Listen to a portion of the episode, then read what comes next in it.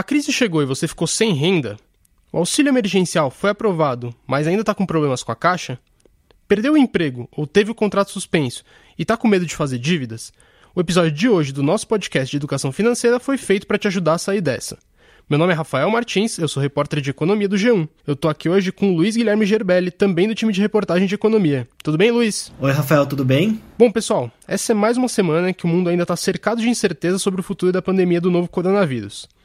Além de todos os impactos que a gente vem assistindo na saúde pública, a saída para a economia continua tão nebulosa quanto. O que a gente começou a enxergar entre o fim de abril e o começo de maio é o reflexo dessa crise enorme nos indicadores financeiros.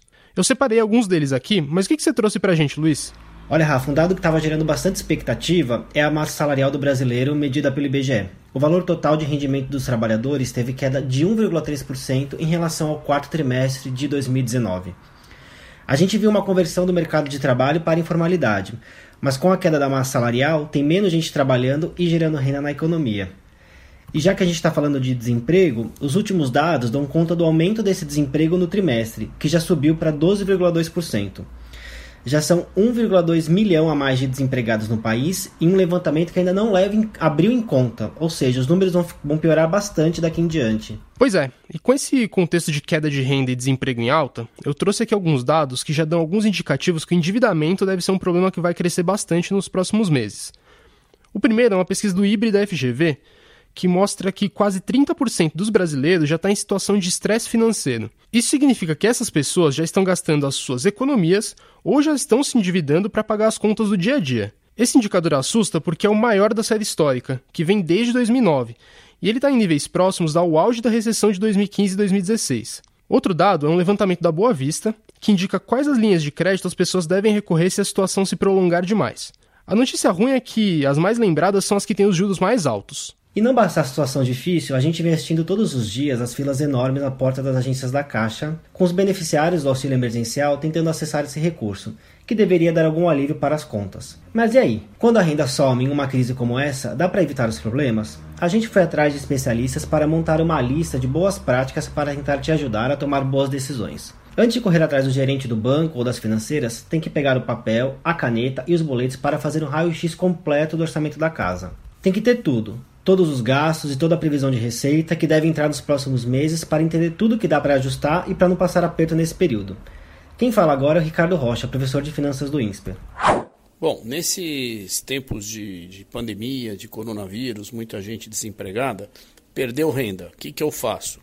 Bom, primeiro não fico desesperado, eu tenho que ter um pouco de tranquilidade e olhar meu fluxo de caixa. Então eu vou ter que verificar as despesas que eu consigo diminuir, eventualmente as que eu consigo negociar. Então assim, olha o fluxo de caixa, despesas que eu posso cortar imediatamente eu corto, que são aquelas que eu tinha todo mês, que não que elas não sejam importantes, mas elas podem aguardar um tempo para voltar. E é, finalmente vou no banco, né? Uh, verificar se tem o crédito. Essa é, é, fundamental.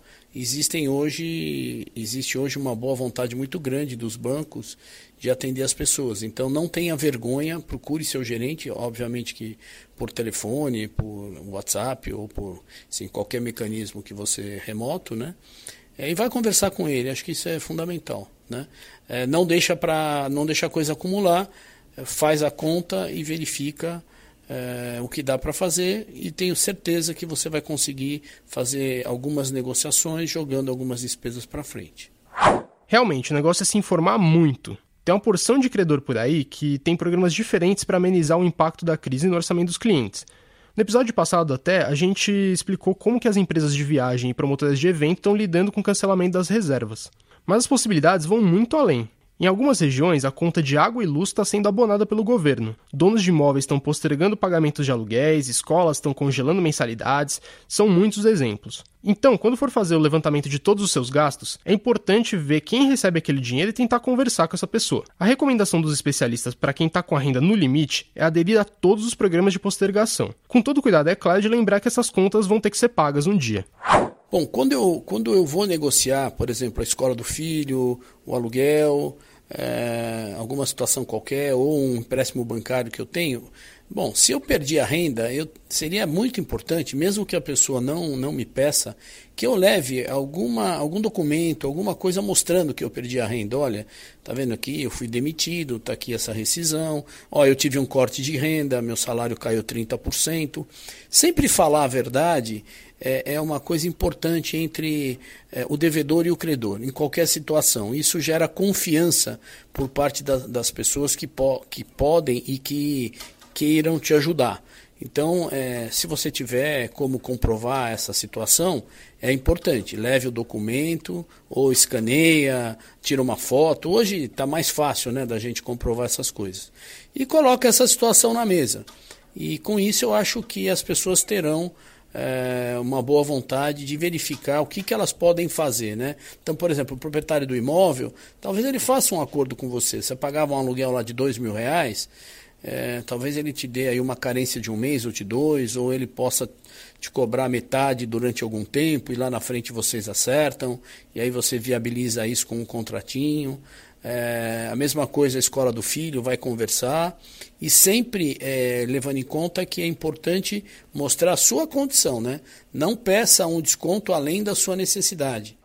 E como o professor Ricardo diz aí, barganhar vale também para os bancos. Os cinco principais bancos no país anunciaram planos de postergação de dívidas, com cheque especial, financiamentos imobiliários e de automóveis. Os prazos vão de 60 a 180 dias, o que pode dar um alívio bem grande enquanto a economia está toda fechada. Mas e se eu fizer tudo isso e continuar no vermelho? Seja porque você está na fila para receber os benefícios do governo, ou porque a renda diminuiu demais com todas as mudanças e não deu tempo de se adaptar, a primeira atitude é tentar ao máximo não ficar negativado. Esse é um dos passos mais importantes para não se enrolar nas dívidas depois. Veja o que diz a Virgínia Prestes, professora de finanças da FAAP. Então a primeira coisa é tentar não ficar inadimplente. Quando a pessoa torna-se, a pessoa, a empresa, ela torna-se inadimplente, fica tudo mais, muito mais difícil, porque ela já representa um risco de crédito muito grande para a instituição. Então, a, a, minha, a minha dica né, é se antecipar a isso, viu que não vai caber no orçamento, viu que houve aí uma diminuição dos seus ganhos, procurar a instituição que você você está devendo, né, é, principalmente atualmente, né, com todo o problema que que nós passamos mundialmente, inclusive por conta da pandemia, todas as instituições estão muito flexíveis à negociação.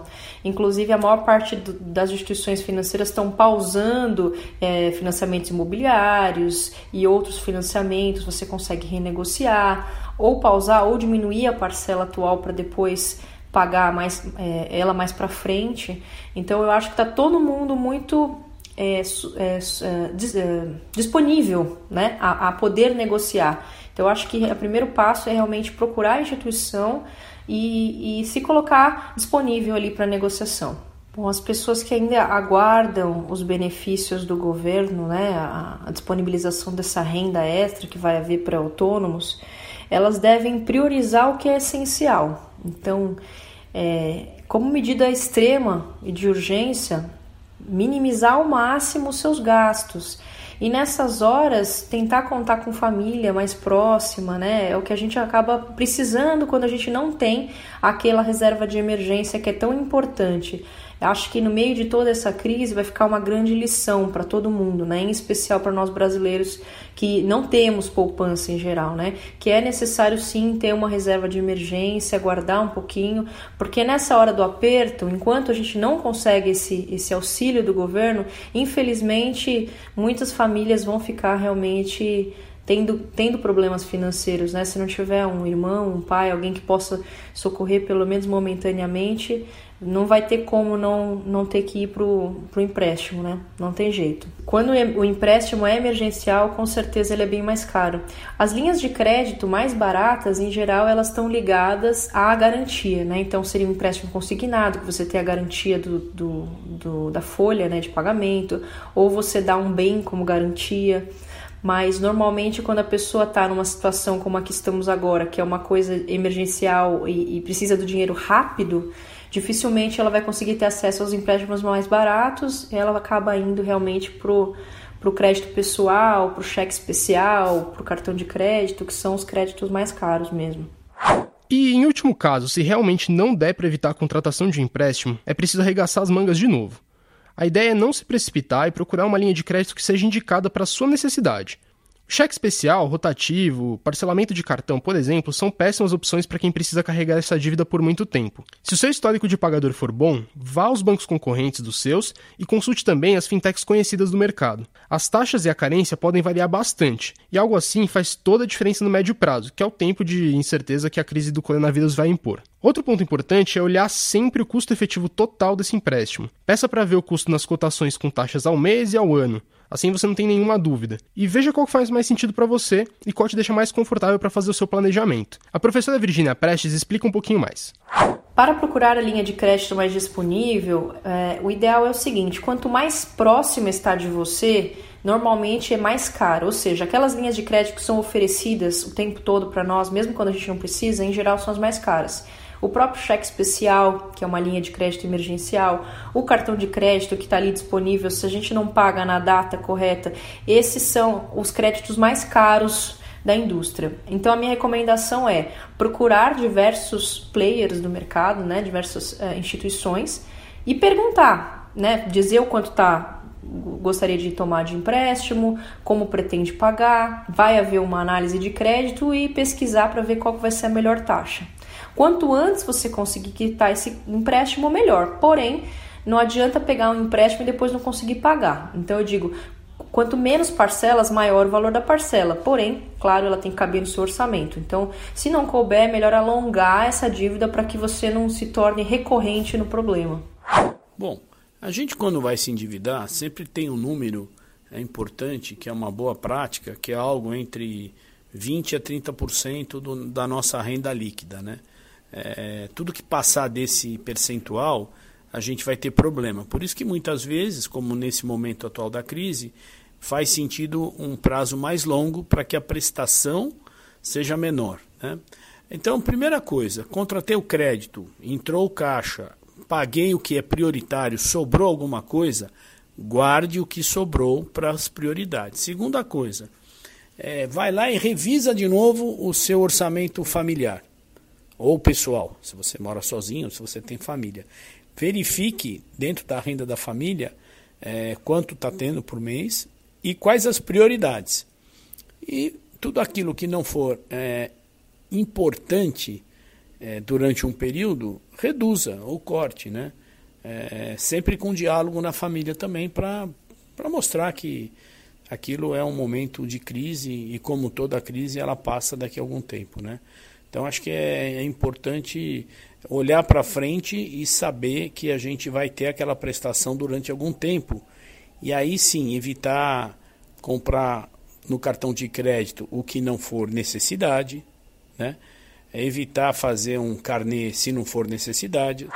Bom, pessoal, por hoje é só. A gente espera que as dicas ajudem vocês nesse momento complicado. As edições passadas do, do podcast de Educação Financeira têm mais dicas e serviços de como lidar com suas contas nesse momento de crise. É isso aí. E lá no Geo Economia tem a cobertura completa de tudo que está acontecendo na agenda econômica e todas as orientações para conseguir o seu auxílio ou saber lidar com as reduções de renda. Inclusive, as pesquisas que a gente mencionou aqui hoje estão nas nossas matérias das últimas semanas. Um abraço para vocês e até a próxima. Tchau, Rafa. Tchau, pessoal.